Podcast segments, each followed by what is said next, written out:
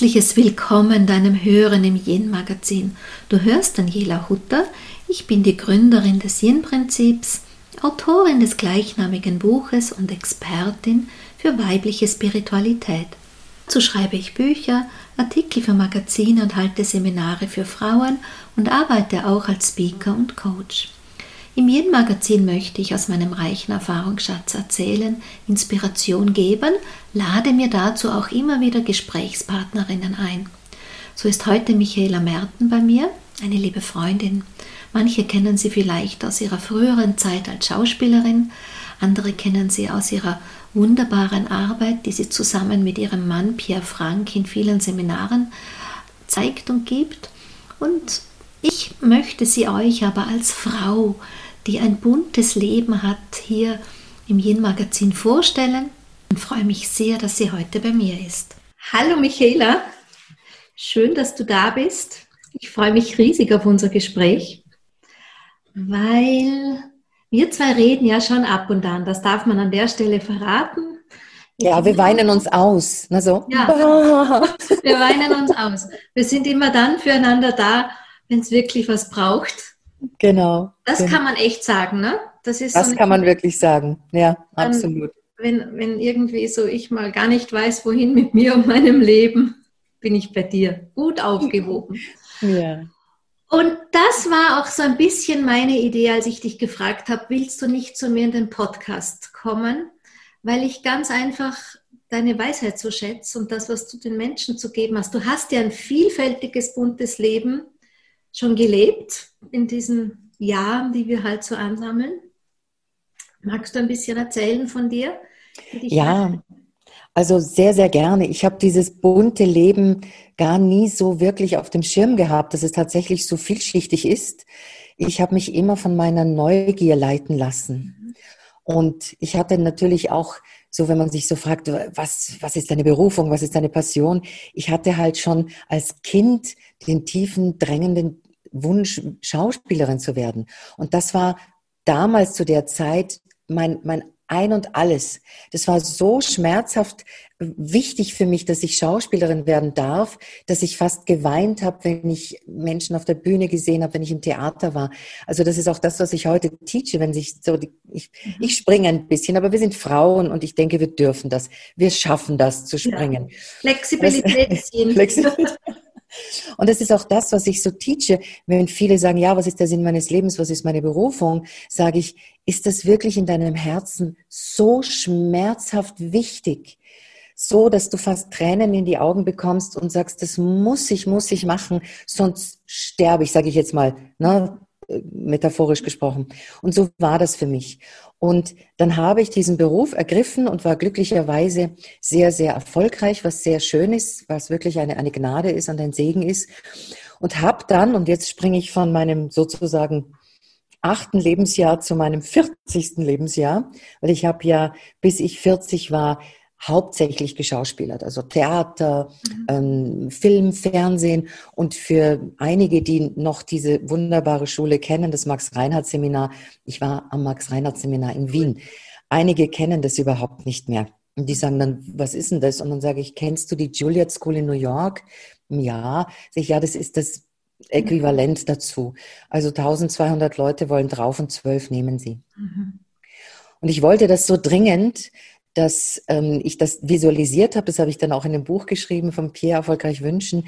Ich habe mich tatsächlich natürlich sehr gut vorbereitet. Also ich war ja nicht auf dem Sofa gesessen und habe gesagt, die nehmen mich schon, sondern ich war brillant vorbereitet. Ich habe alles gemacht, was da in diesen Aufnahmebögen drin stand. Bin zu den Castings gefahren. Damals hieß es Aufnahmeprüfung, jetzt heißt es Casting. Bin also zur Aufnahmeprüfung gefahren und wurden, dann wurden halt in Heerscharen jede Runde Leute geschmissen, geschmissen, geschmissen, geschmissen, bis ich in die finale Runde kam. Und dann, als ich äh, als Ja gesagt worden ist, konnte ich es nicht fassen und habe dann eine Woche lang die Sekretärin immer angerufen und habe gesagt, weil ich war Nummer 128, ist die Nummer 128 dabei? Und sie hat dann nach einer Woche gesagt, jetzt hören Sie auf, mich ständig anzurufen. Sie ist dabei. Und dann habe ich es geglaubt.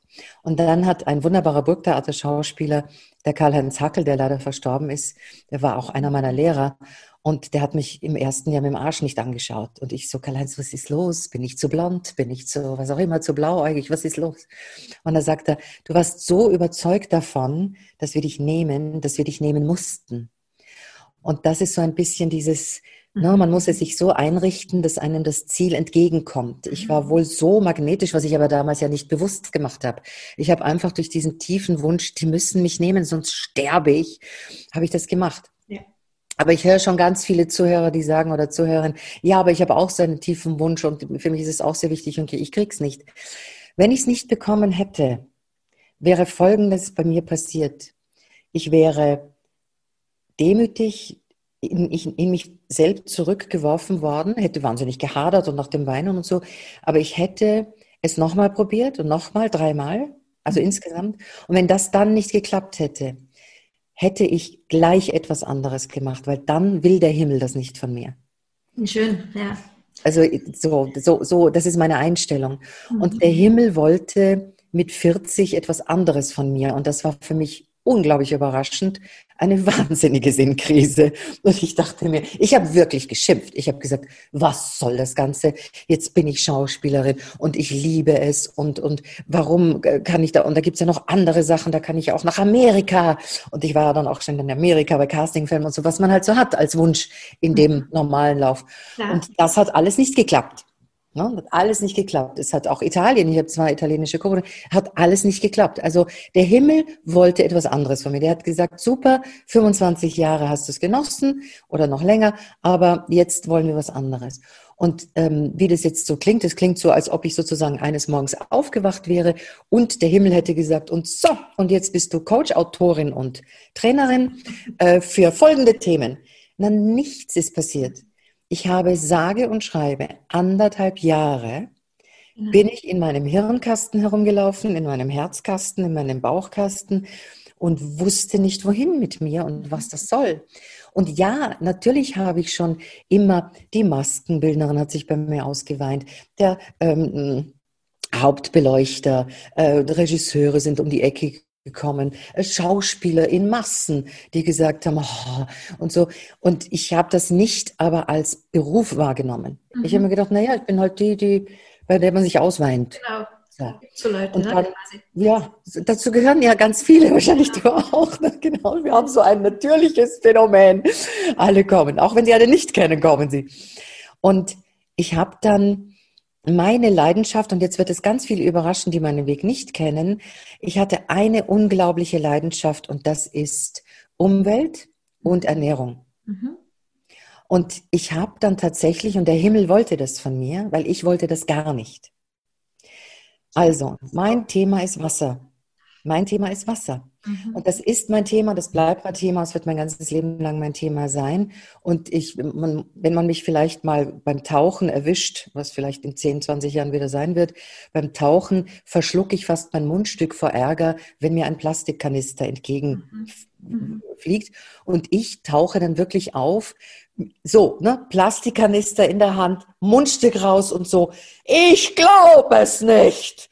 So, so, ne? Also das ist, das macht mich mhm. unglaublich. Es betrifft mich in Mark und Bein. So, ich habe schon über Mikroplastik gesprochen, da wusste keiner, wie man es ausspricht. Mhm. So, ähm, also ich habe ein Buch über Wasser geschrieben und das hatte ich nicht in der Planung. Ich hatte auch keine Vorträge geplant, gar nichts. Eines Tages ruft mich eine eine Presseagentin an und die sagt, äh, Frau Merten, wir möchten gerne ein Fotoshooting machen für ein Musical, das ist jetzt gerade so am Abschmieren, äh, die brauchen ein bisschen PR, können Sie nicht da bitte so. Und das war König Ludwig in Füssen, das ist wirklich abgeschmiert. Da hat auch mein Artikel nichts geholfen, aber wir haben das gemacht. Und das ist nämlich auch die Sache, die ich auch immer teache, dieses Ja zum Universum.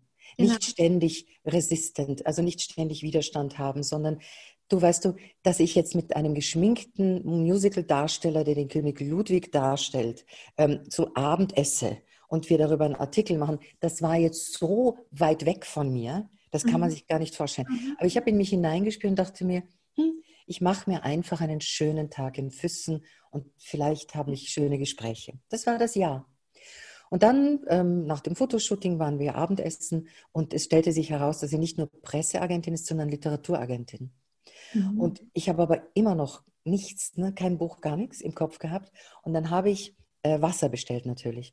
Und dann nehme ich das Wasser, also der, der Kellner kommt und ich entreiße ihm schon ganz, ich, ich entreiße ihm dieses, diese Flasche, schau wie wild drauf, was ist denn da drin, was ist denn da drin, was ist denn da drin. Das macht ja kein Mensch. Das war vor, vor vielen Jahren.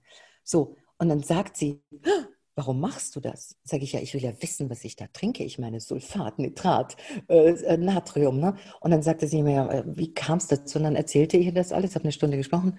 Und dann sagte sie, was ist, wenn du darüber ein Buch schreibst? Und ich, nein, da war ich im Nein-Modus. Und da war sie sehr schlau. Da hat sie gesagt, Michaela, du redest ohne Punkt und Komma. Schreib einfach, wie du redest. Das schaffst du doch. Und dann habe ich einfach angefangen. Und dann war wieder ein Ja. Weil sie natürlich zur richtigen Zeit wie eine Mentorin war Genau, genau. Ja, und mein buntes Leben äh, führt mich jetzt dazu, dass ich seit, ähm, ja, seitdem ich 40 bin, eben hauptsächlich Coach, Trainerin bin, Meditationslehrerin. Ich habe einen YouTube-Kanal, Podcast, weißt du ja, mhm. und, und eben allen Menschen, die es brauchen, Unterstützung anbiete und zu 90 Prozent meine Inhalte verschenke und zu 10 Prozent dann doch auch einen Wertschätzungsbeitrag bekomme. Ähm, alle Geld verdienen, ne? Nutzt ja, genau. Also so ganz ohne geht's auch nicht. Also und ähm, aber das macht mich sehr glücklich, weil mich das erfüllt. Also für mich ist das sehr, sehr schön. Mhm. Und auch diese diese Plattform, die wir gegründet haben, diese digitale Happiness House mit dem Pierre zusammen, die gibt eben Menschen ja ganz effektive Tools zur Unterstützung an die Hand. Ich finde, du hast ganz was Schönes gerade vorhin gesagt. Dieses ähm, also zwei Sachen, die mir richtig so im Kopf gehängt hängen geblieben sind. Das eine war, der Himmel wollte es so von mir. Das sagt man ja so schnell einmal, speziell im Nachhinein. Wie war denn das? War das wirklich, ich denke, man schmerzhafte Erfahrung, das hast du nebenbei formuliert, aber die Leute glauben ja ganz oft immer so, eh, man wacht auf, man hat die große mhm. Erkenntnis. In Wirklichkeit, also ich weiß von meinem Leben, ich ging da durch tiefe Täler, als der Himmel was von mir wollte. Weil es war meistens wie ein Stopp hm? es ist ein Stopp. Funktioniert hat, ein völliges Rausholen und ich bin da schon, also ich kenne das nicht gemütlich unbedingt. Naja, ja? wir sind beide Löwe, weißt du? Wir sind ja. da nicht gemütlich, auch nicht mit uns. Mhm. Also da gibt es wirklich so, was ist das jetzt? Und ja, ich denke, es ist schade, aber es scheint wohl immer wieder notwendig zu sein, dass die Menschen, der Mensch an sich, der Einzelmensch und der kollektive Mensch erst umdenken, wenn wir in der Sackgasse landen. Ja. Wenn tatsächlich der Schädel sich an der Wand zerschmettert hat oder blutig, die Nase ist blutig. Ich muss das so bildlich sagen, weil wir ja in dieser kollektiven Sache drin sind. Genau. Also wir haben als Menschheit, als kollektive Menschheit uns so ausgebreitet und so die Umwelt ruiniert und so zur, zum Massensterben von Tierarten und Pflanzenarten beigetragen in einer rasanten Zeit. Ich möchte das mal in Relation stellen, wenn ich darf. Die Erde ist schätzungsweise 4,5 Milliarden Jahre alt. Also diese Kugel, auf der wir alle leben, gibt es schon so, so, so lange. Der Mensch ist wahrscheinlich ungefähr vor 320.000 Jahren aufgetaucht. Die Zivilisation und die Technisierung unserer, unseres Seins ist, lass mich jetzt, vielleicht 200, wann ist denn das erste Auto erfunden worden? Nicht vor 200 Jahren, vor 100 ungefähr. So, aber gemessen in Relation zu dem, was wir der Erde angetan haben. Ich muss jetzt einfach mal ein bisschen Bad News, einfach um das in Relation zu bringen, um zu verstehen, warum die Natur jetzt zurückschlägt. In, in der Zeitleiste gemessen, wie alt die Erde ist und wie, wie lange wir gebraucht haben, um das zu vollziehen, was jetzt gerade passiert ist, sind das drei Sekunden. Ja. Das heißt, die Menschheit hat es geschafft, in drei Sekunden hauptsächlich das zu ruinieren, was die Erde in 4,5 Milliarden Jahren aufgebaut hat. Und wenn man sich das mal klar macht, ich habe mir das klar gemacht vor ein paar Jahren und dachte, also als ich auf meinen vielen Wasservorträgen war, dachte mir, wow, bitte, bitte, bitte, lieber Gott, wer auch immer die Schöpferkraft ist, lass uns es gemeinsam wieder gut machen dürfen, weil es erfüllt mich mit unglaublichem Schmerz, dass wir das veranstaltet haben. Und da ist jeder dabei. Also ich habe natürlich auch Plastiktüten äh, rumgeschleppt. Ich habe jetzt auch nicht von Tag eins gesagt, nur die Jute möchte ich haben. Ja, da waren die auch nicht für ein Euro ne, irgendwo. Und ich habe sie auch nicht selber genäht. Ich habe da noch ein anderes Bild dazu, weil du weißt ja, ich war mal Montessori-Pädagogin mhm. und hatte in Wien ein Montessori-Kinderhaus. Und wir hatten diese die Schöpfungsgeschichte der Erde, da gibt es ein Material aus der Montessori-Pädagogik, das heißt das schwarze Band. Mhm. Und wir waren damals in Wien im dritten Bezirk, ganz nahe am Donaukanal, so 100 Meter weg davon. Und um dieses Material den Kindern zeigen zu können, sind wir mit den Kindern an den Donaukanal. Das schwarze Band ist 50, Zent 50 Meter lang und du gehst mit den Kindern 50 Meter, erzählst ihnen eine Geschichte. Man legt irgendwann, nachdem du schon lang gegangen bist, die Dinosaurier dazu und so weiter. Und der letzte Zentimeter von diesen 50 Metern ist ein roter Zentimeter. Und das ist die Zeit insgesamt, seit es Menschen gibt. Ne?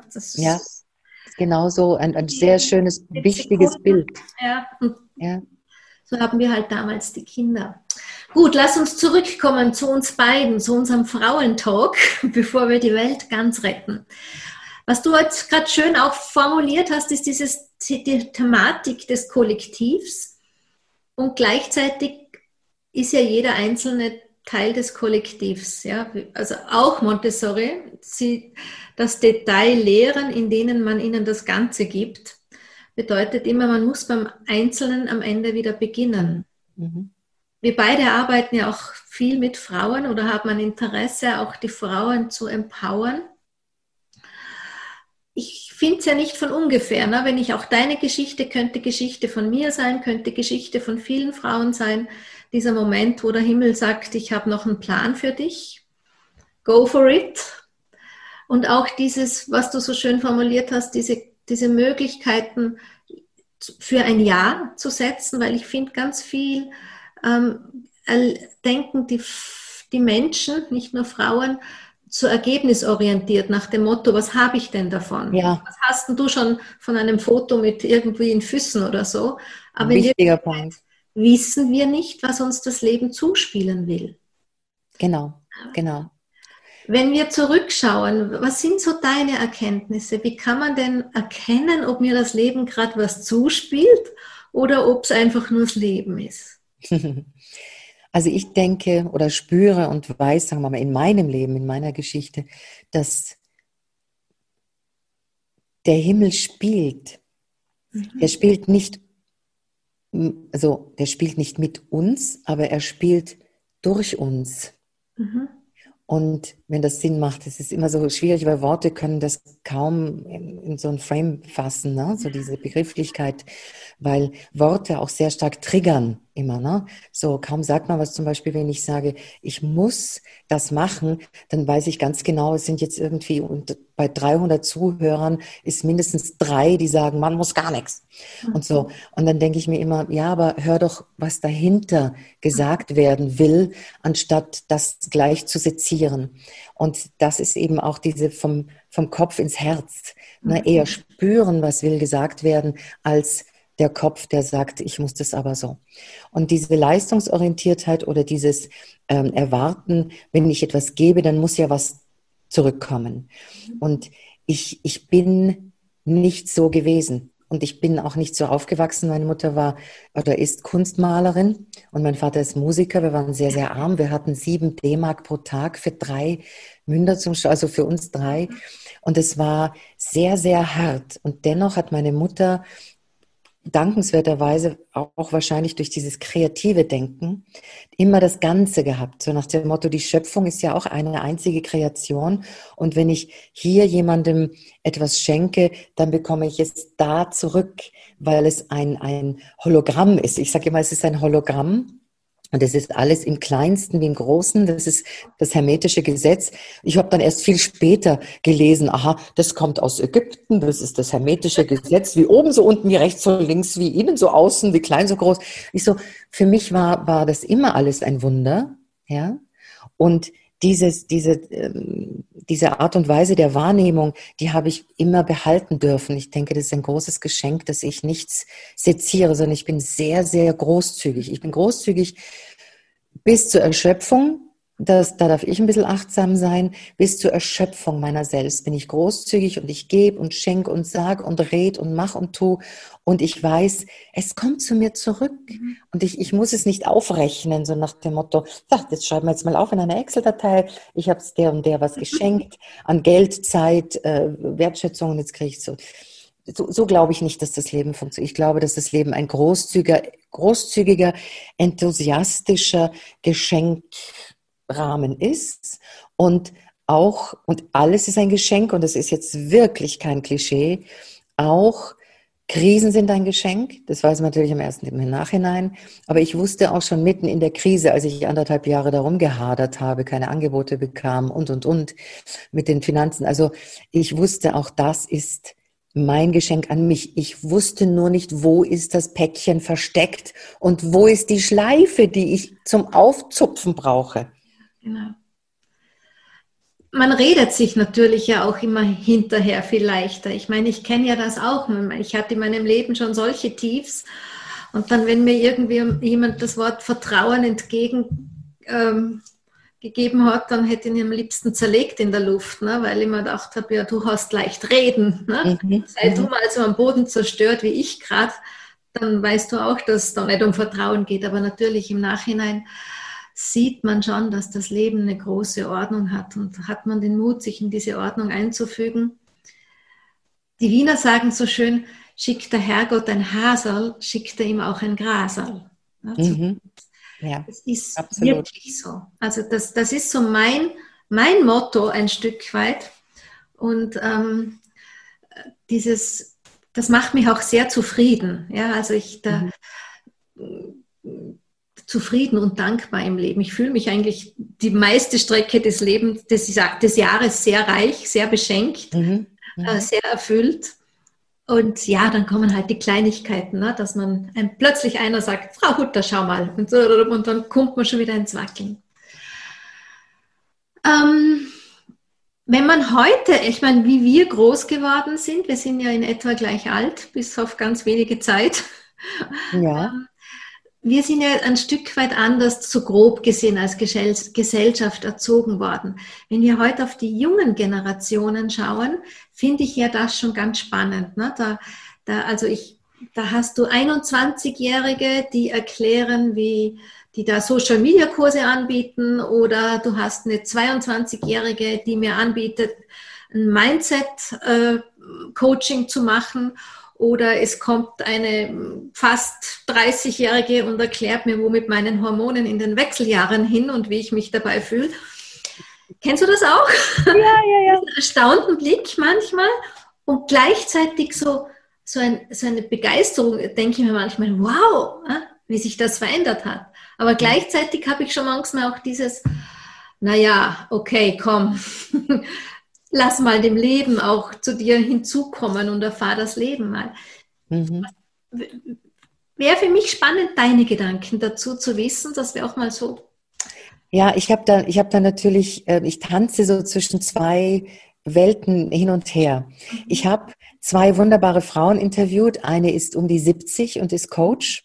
Mhm. Und die andere ist 32 und ist Coach. Mhm. Und beide und ich, wir haben alle drei das gleiche Thema. Also glücksfähig werden, Glückscoaching, mhm. Mentaltraining, wie man sozusagen seine Gefühle und seine Emotionen, also diese ganze Geschichte. Es sagt ja keiner was Neues. Und das mhm. sage ich auch mit großer Begeisterung. Liebe Leute, tausende von Büchern, alle sagen wir das Gleiche. Tausende von Coaches, alle sagen wir das Gleiche. Nur mit anderen Worten. Und, und deswegen, äh, dann habe ich mich mit der 70-Jährigen unterhalten und sie kennt auch die 30-Jährige und beide sind YouTuberinnen. Und dann habe ich gefragt, wie geht es denn Ihnen? Also die gleiche Frage, ne? so, wie geht es denn Ihnen, wenn diese zauberhafte 30-Jährige dann in ihrem Coaching sagt, na ja, wenn es mit dem Partner nicht passt, dann müssen Sie sich halt trennen. Und, und wir haben beide so, ja, das ist so zauberhaft, weil es ist natürlich so eine Long Story Short Wahrheit. Ja klar, wenn es nicht passt, dann trennst du dich. Aber der Prozess zwischen, ja, wenn es nicht passt, dann trennst du dich. Da sind manchmal 15 Jahre dazwischen, zwischen Genau. Wir, wir probieren es, wir ringen umeinander. Was ist Beziehung überhaupt? Was bedeutet Liebe? Was, was soll das Ganze? Äh, mhm. Sollen wir uns trennen? Sollen wir uns nicht trennen? Sollen wir uns partiell trennen? So, so du weißt schon, was ich sagen will. Also dieses ja. Leben, und äh, deswegen ist es so eine, ja, ja, die, diese, diese Spanne zwischen, ja, ich gebe mal ganz kurz einen Tipp, ja, und de, dem, oh mein Gott, aber dieser Tipp hat ja Konsequenzen. Ja, genau. Und, und da, da bin ich natürlich auch genau zwischendrin. Einerseits sage ich, ich finde es schön, dass es diese große Internette-Welt gibt der vielen Chancen. Mhm. Ich denke, das ist auch das, was vom Himmel gewollt ist, dass quasi das Potenzial der Menschen sich zeigen darf und jeder sein Potenzial zeigen darf und nicht jeder jetzt, ähm, ja, bei Musikern zum Beispiel, ne? Mhm. jeder, der halbwegs fünf weiße Tasten und schwarze Tasten drücken kann, hat schon einen Song geschrieben und der hat die Chance, viral zu gehen. Mhm. Das finde ich großartig. Das andererseits verstehe ich natürlich, mein Stiefvater war Dirigent. Das ist schlappe mhm. zehn Jahre lang Studium. Mhm. Ein Dirigentenstudium ist von morgens bis abends, ist fast wie Medizin, ähm, unglaublich komplex. Und der natürlich, also jetzt ist leider verstorben, aber natürlich wird, höre ich den sagen, naja, ähm, das wäre schon schön, wenn die, sagen wir mal, die Basics der Harmonielehre verstehen würden. Ja, weißt du. Also es ist, es ist beides richtig und wichtig und, und wir haben natürlich die, die Freiheit der Wahl, Freedom of Choice. Wir können natürlich dem 30-Jährigen folgen und, und das toll finden. Wir können natürlich sagen, nee, ich glaube, der hat noch nicht zu viel Substanz. Mhm. Mich schmerzt eher das war ja auch der Grund, warum ich in diese Krise verfallen bin. Ich war ja in den Medien. Ich war ja wunderschön geschminkt. Ich wurde ja von Escada und allen ausgestattet und habe die Paillettenkleider über den roten Teppich stolziert. Ich habe Champagner geschlurft bis drei Uhr morgens mit Wahnsinnigen. Ich habe noch einen original geschriebenen Brief von Vivian Westwood oh. mit Dear Michaela, mhm. ja, in lilaner Tinte äh, Dear, also Dear Yours äh, Vivian und so. Also das sind, das sind wunderbare äh, Erinnerungen, aber ich bin ja auch ausgestiegen und bin in die Krise gekommen, weil es eine Scheinwelt ist. Mhm. Mhm. Und damals war die Scheinwelt, sagen wir mal, in einem kontrollierbaren Rahmen. Die wurde durch eine Fernbedienung mhm. ein- und ausgeknipst und man hatte die Wahl. Mhm. Jetzt die jungen Menschen, es klingt so, als ob wir so alt wären, sind wir wahrscheinlich auch, aber die andere Generation, die jüngere Generation, die scheint, die hat keine Wahl mehr. Sie hat scheinbar keine Wahl mehr. Wir müssen ihnen, müssen wirklich, und ich bestehe drauf, auf diesem Triggerwort, müssen ihnen beibringen und die Wahl geben, dass das da draußen fake ist, mhm. dass das absolut teilweise, und ich kenne Influencer, ich habe in London viele Influencerinnen kennengelernt und die haben dann so, so, Psst, Michaela, Michaela, can I have a word? Kann ich mal mit dir sprechen? Mhm. Ich, ich muss Antidepressiva essen. Was, was soll ich machen? Ich, ich kann nicht. Und die ist 22 und hat halt voller im, im, im sechsstelligen Bereich. Oh, die andere, die ich im richtigen Leben gesehen habe, die ist Frutarien. Also sie isst nur Melonen und man sieht sie nur mit Wassermelonen und mit Früchten auf den Malediven oder auf Bali. Frage ich mich auch, wie sie jetzt zu einer Wassermelone kommt, liebevoll gesprochen. Und die ist abgemagert gewesen. Man hat die, die, ich habe es im richtigen Leben, die, die Beckenknochen, also da könnte, hätte man ein, äh, nur ne, was, was einbringen können als Tasche. Mhm. Und, und ich war in dem gleichen Event. Ich habe auch meinen 20-minütigen Slot gehabt. Glaubst du, die wären um mich herum gestanden und hätten mich gefragt? Die sind alle wie anbetend um sie herum gestanden. Mhm. Und das ist das, wo, wo ich sage, oh, das ist gefährlich, weil jetzt muss ich wieder so Bad News verbreiten. Wir haben eine Verantwortung, finde ich. Die jungen Leute haben sechsmal mehr Suizid, mhm. Teenager-Suizid, Schüler-Suizid. Und da glücklicherweise bist du ja Pädagogin, deswegen verstehst du das.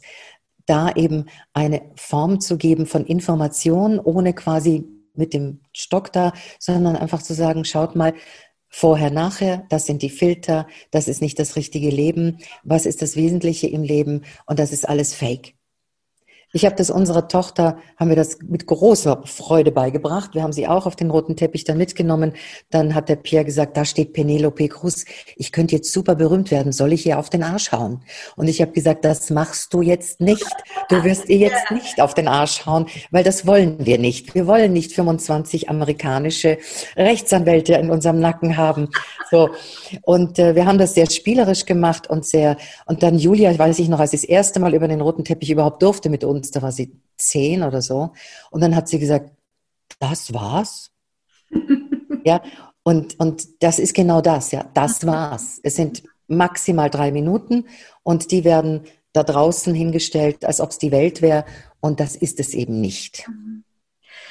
Du hast ein Wort genommen, da bin ich jetzt mutig und hau uns beiden auf den Arsch, weil ich das ganz oft hier hinter meinen Bergen für mich so ähm, überlege und nachdenke.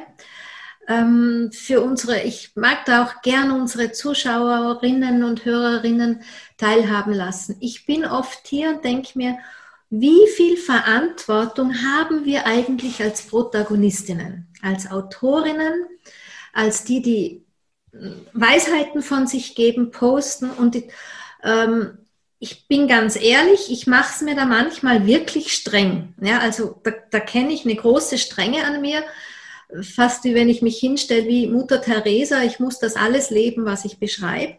Aber gleichzeitig erlebe ich eine Flapsigkeit von so manchen da draußen, egal von wo sie jetzt kommen, ob sie jetzt, also gerade vielleicht manchmal so, eh so, so Influencer, Sinfluencer, vielleicht weniger die alte Schule, wie, wie wir sie noch sind, die dann unter diesem Deckmantel, Hauptsache mir geht's gut oder ich muss mich ja wohlfühlen oder ich muss es vertreten können, plötzlich alles verkaufen. Weißt du, ob das jetzt Botox im Hirn ist, die Brust-OPs oder wie aktuell halt die Influencer ihre Malediven-Urlaube gerade rechtfertigen. Mhm. Ich denke, wo beginnt für, für uns eigentlich, und da mag ich einen Austausch wirklich an, regen zwischen mehreren von uns diese Verantwortung des Bildes als Protagonistin.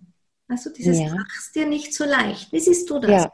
Also ich bin da voll bei dir. Ich habe es mir noch nie leicht gemacht und ich habe immer mit großer Freude, wer auch immer es hören wollte oder nicht hören wollte, erstmal erzählt, was in den Medien so abläuft mhm. und wie Medien funktionieren. Und nicht, dass ich sie jetzt verurteile und schlecht finde, sondern es gibt einfach verschiedene Spielregeln, für verschiedene Spiele.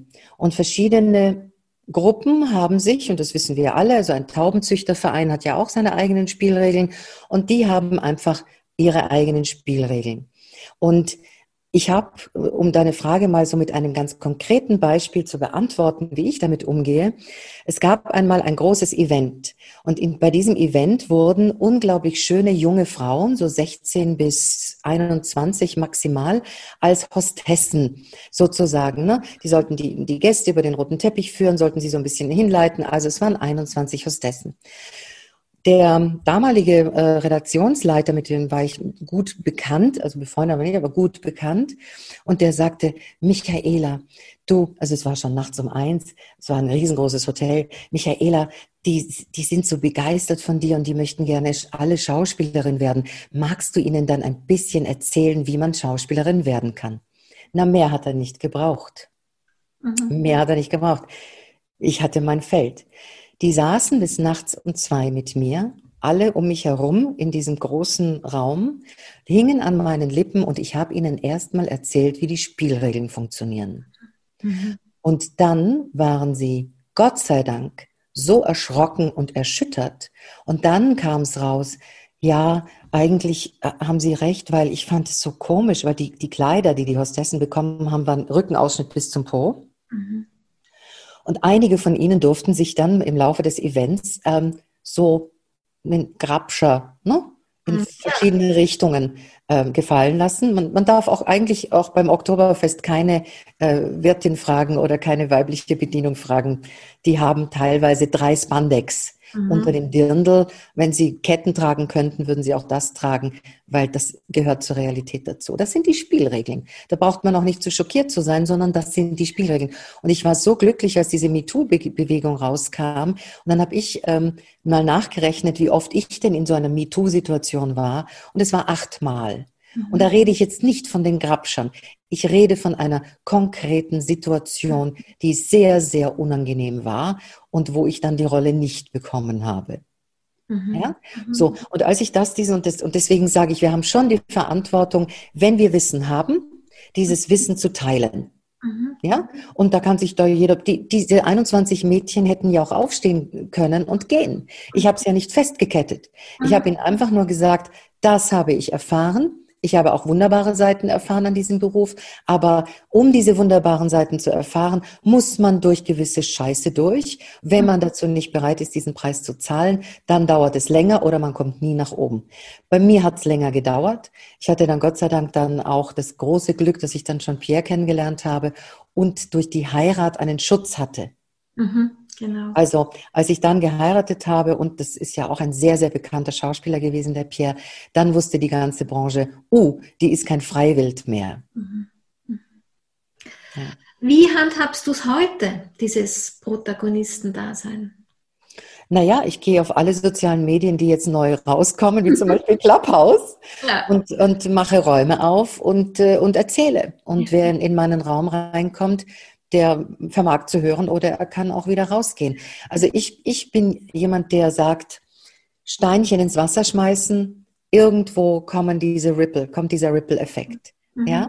So wie man so schön sagt, ein Flügelschlag auf Hawaii löst einen Orkan auf der anderen Seite der Welt aus.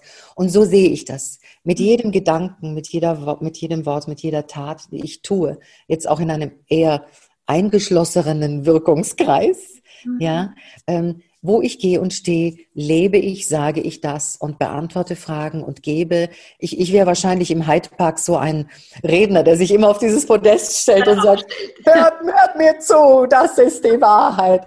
Oder so. Aber jeder hat ja seine Wahrheit. Und ja, ich finde es schön, dass man, also ich darf meine Wahrheit sagen und wer, wer sie verträgt, ist bei mir und wer sie nicht verträgt, ist woanders. Ja, ja so ist es eh im Leben. So ist es eh. Du hast jetzt schon ein paar Mal Pierre erwähnt, so en passant. Ähm, ich kann mich noch relativ gut erinnern, wie ich so ganz zu Beginn mit euch in Kontakt gekommen bin, also noch vor Engel Magazins Shootingszeiten, mhm. das mich sehr in, also inspiriert hat eigentlich euer Miteinander. Diese, dieses absolute Commitment, das ihr als Paar lebt irgendwie. Ich meine, es wird hinter den Türen die gleichen Ups und Downs geben, die wir alle kennen in Beziehungen, in langfristigen Beziehungen. Aber jetzt vielleicht so in dieser letzten Runde des heutigen Gesprächs. Hast du, hast du was, was wir diesen Kanal nützen wollen, um wirklich diese Beziehungsqualität, was würdest du uns da mitgeben? Weil ich erlebe, so wie du vorhin gesagt hast, ne? ach, es passt nicht mehr, na, dann ähm, muss man sich mhm. trennen oder so. Und ich finde halt schon, eines der größten Geschenke im Leben ist Beziehung. Also ich oh ja, naja, naja. Das ist das größte Glück. Klingt jetzt wieder wie sein äh, Klischee. Jeder, der jetzt in dieser Zeit einen Partner hat, mit dem er sich gut versteht, weiß, wovon ich spreche. Ja. Und jeder, der keinen Partner hat in dieser Zeit, weiß, wovon ich spreche. Genau. Es ist einfach so. Liebe ist das größte Glück. Was, was unser offenes Geheimnis ist, ist, wir kommunizieren immer über alles, über jeden einzelnen Gedanken völlig voller Vertrauen. Ich würde jetzt sagen angstfrei, aber ich mag das Wort ja nicht. Aber es angstfrei ist noch was anderes oder lässt was anderes anklingen als Vertrauen. Ja, natürlich, wir vertrauen unserem Partner, sonst würden wir den ja nicht geheiratet haben. Aber dieses angstfrei zu sagen, du, ich brauche jetzt mal eine Auszeit für mich oder ich will jetzt mal wirklich für, für mich sein ohne dass der andere denkt, oh mein Gott, Verlustängste, die ja. Kirchenglocken läuten, äh, jetzt geht's los und, und dann kommt diese, diese ganze äh, Mechanismus, diese ganzen Muster zutage von, nein, du darfst nicht gehen und dann, und, und diese Beleidigtheiten und all mhm. das, das findet alles nicht statt. Glücklicherweise. Oder umgekehrt, man traut sich gar nicht zu sagen, mhm. weil man Angst hat, dass der andere Angst hat, ne? Ja, genau. Also wir unterdrücken uns ja auch noch so oft und da nehme ich uns Frauen ja total, äh, ne? so Achtung, Achtung, wir unterdrücken uns ja big time. Also zu 90 Prozent sagen wir ja eben nicht, was wir gerade wollen. Und ja, da gibt es natürlich, ähm, wie soll man sagen, ein Ringen. Ja, wenn ich sage, jetzt habe ich genug gekocht in meinem Leben, ich habe jetzt gar keine Lust mehr darauf, dann muss man sich halt neue Möglichkeiten oder neue Lösungen oder oder so, dann kocht man abwechselnd oder oder so. Also ich habe jetzt mal dieses Beispiel genannt, aber es gibt ja unglaublich viele Beispiele, wo man sagt, ähm, das stimmt jetzt für mich nicht mehr so, weil ich, ich, ich fühle das anders. Und dann immer in Kommunikation bleiben wollen. Und das ist dieses bedingungslose Ja. Immer wenn dieser Kreis kommt und wir werden älter, ich habe den Pierre kennengelernt, da war ich 27, er war, äh, 27, ja, er war 39, 38, genau, elf Jahre sind wir auseinander. Und das hatten wir aber von Tag eins. Von mhm. Tag eins, und ich denke, das waren auch diese vielen Telefonate stundenlang, die wir hatten in unserer Kennenlernphase. genau, dass, dass da keine, da konnte man nicht mit Parfum und mit, mit Aphrodisiaka oder mit Alkohol oder mit Frisur oder mit Augenaufschlag oder was auch immer so die Säugetiere im Paarungsverhalten ne, äh, an den Tag legen, sondern da war von Anfang an dieses, der Himmel wollte, dass wir uns erst pur kennenlernen, ganz pur, die Seelen kennenlernen. Und damals waren das ja noch Zeiten kein Handy, das waren die grauen Telefone mit der Wählscheibe. Wenn man abgerutscht ist, musste man die ganze Nummer nochmal wählen. Mhm. Das waren die Zeiten. Äh, und er war in Berlin und ich in Bonn. Und dieses, dieses radikale Ja, diese radikale Ehrlichkeit und dieses radikale Ja, wir wollen es miteinander machen. Es gibt, und, und wir wussten auch tief in unserem Herzen, es gibt, selbst wenn wir uns getrennt hätten in unseren Krisenzeiten, wir wussten, man ist ein wandelnder Musterhaufen und diese Muster, wenn man sie nicht mit dem Partner erlebt und transformiert, mit dem man gerade zusammen ist, die erschlagen einen ja in der nächsten Partnerschaft. ja. Also deswegen, ja, wir sind Gott sei Dank glücklicherweise jetzt schon im 28. Ehejahr. An Weihnachten war es 28. Ihr, ihr habt mich, also ihr gehört zu den wenigen Paaren, die mich, das habe ich dir noch nie gesagt, die mich immer Nein, wieder inspiriert haben. Und ich kann mich gut erinnern, ihr hattet irgendwann mal einen Kalender, so, so einen Abreißkalender. Oder es war ganz, ihr werdet ihn öfter gehabt haben, aber ich hatte ihn halt vor vielen, vielen Jahren. Also sicher vor 15 Jahren oder länger her, da hatten wir das am Frühstückstisch liegen. Mhm. Weil ich so dieses, da war dir eine Zeit lang mein Krafttier sozusagen. Oh, wie schön, wie schön. Ich habe mir da schon auch für unsere Krisenzeiten was mitnehmen können, weil ich einfach dieses, speziell dieses Feeling, es ist so ein großes Geschenk. Ne? Es ist so ein mhm. großes Geschenk, miteinander sein zu dürfen und gemeinsam dieses tiefe Ja zu entwickeln, weil ich meine, es hat euch ja auch nicht vom Himmel runter in den ja. Schoß geregnet. Ne? Nein, nein. Das kommt ja zyklisch. Also diese ganzen Krisen kommen ja zyklisch in dem Entwicklungszyklus, in dem sich das Individuum befindet. Ich bin ja Gott sei Dank nicht die Frau, die ich mit 18 war, 25, 35, 45. Ich bin jetzt 56. Ja, genau. Ja, das heißt, ich bin jetzt ähm, mit einer anderen Reife, hoffentlich zusätzlichen Reife und Weisheit gesegnet. Aber selbst wenn, du weißt, was ich, was ich sagen will, wir als Individuen verändern uns ja immer zyklisch schon aus biologischen Gründen, aus, aus äh, Mindset-Gründen. Und wenn man da nicht in Kommunikation bleibt und ganz nah beieinander bleibt, dann entwickelt man sich auseinander. Genau. Und das sieht man halt in einer Statistik von 50 Prozent der Scheidungen, was ich teilweise sehr schade finde, weil ich finde, die Leute trennen sich zu früh. Mhm, finde ich auch. Bin ich bei Sie dir? trennen sich zu früh. Also durchschnittlich nach vier Jahren Ehe, das sage ich, da habt ihr ja noch nicht mal einen Zyklus vollzogen. Mhm. Da wisst ihr, da habt ihr nicht mal einmal die sieben Jahre, acht Jahre, so roughly, nicht einmal vollzogen. Genau. Und rennt schon zum nächsten. Und dieses Kleenex, Beziehung als Kleenex, ja. das macht, das finde ich sehr, sehr traurig, zutiefst traurig. Und deswegen schreibt der, Bo, der Pierre wieder ein nächstes Buch Seelenpartner finden, weil es eine andere Qualität hat. Ja. Eine, eine, eine Partnerschaft als Zweckgemeinschaft, ne? Absicherung von Haus, Hof, Kind, Garten, Hund. Und dann dieses, was ist der Sinn meines Lebens und was ist der Sinn unseres Lebens als gemeinsames? Dieses gemeinsame Wirken. Und darüber machen sich die Menschen fast überhaupt gar keine Gedanken, weil es kann kein Zufall sein, warum du mit deinem Mann zusammen bist oder ich mit meinem Mann zusammen. Dann ist doch etwas, was gemeinsam auch entstehen will. Da hat der Himmel einen Plan gehabt. Ne? Ja, natürlich. Ja, äh, Gott würfelt nicht, wie Einstein schon gesagt hat. Ja, genau. Ach, wir kommen schon an die End, ans Ende unseres Gespräches. Was frage ich dich als Abschluss? Was soll ich dich fragen als Abschluss? Hast du eine Idee? du hattest ganz am Anfang gesagt, Frauen Kraft geben. Ja. Das eint uns sehr. Mhm. Und das, das will ich nochmal sehr, sehr stark betonen. Frauen Kraft geben, sie in ihre Selbstliebe hinein zu begleiten, Selbstvertrauen geben, Selbstbewusstsein, Selbstakzeptanz. Und dieses, wir haben so viel mehr Kraft, als wir uns erlauben zu haben. Mhm. Wir sind bereits schon Unternehmerinnen per se. Als Mutter bist du schon Topmanagerin. Klar. Ich sage immer, man ist als Topmanagerin sofort mit der Geburt des Kindes geboren. Ja. Genau. Und auch dieses Älterwerden, ich habe Gott sei Dank nur ein bisschen damit gehadert. Also wenn wir telefonieren und wir weinen uns aus und wir sagen, Mom, ähm, dann ist das zauberhaft und tut gut. Letztendlich ist es, ist es ja genau das Gegenteil. Wir freuen uns ja, dass wir Lachfalten haben. Wir freuen uns ja, wir zeigen uns ja auch, wie wir sind. Und ich finde, und es ist wirklich, wirklich ganz wichtig für mich zu, zu vermitteln, das Leben wird schöner mhm. durch Zeit. Mhm. Also es gibt keine Zeit, Quantenphysik, aber das ist ein anderes Gespräch, aber der Körper ist in einer linearen Zeitachse und der wird älter. Und ich finde es schöner, ich muss nicht mehr so hinterherrennen dem Ganzen. Mhm. Ich, äh, ich kann auch mit meiner Tasse Tee einfach achtsam sein, den Tag einfach genießen oder den Tag heute begehen und einfach sagen, ah, spannend, was entstehen mag. Und ich, ich nehme das wirklich als Magie an. Also das Universum ist für mich ein ganz freundlicher Ort, wie Einstein gesagt hat. Es ist eine Entscheidung, dass das Universum dich lieb hat. Und wenn du, wenn du entscheidest, das Universum hat dich lieb, dann hat es dich auch lieb oder zeigt es dir. Es hat dich nämlich immer lieb, aber es zeigt es dir, dass du es erkennen kannst. So erkennen wir es nicht. Mhm.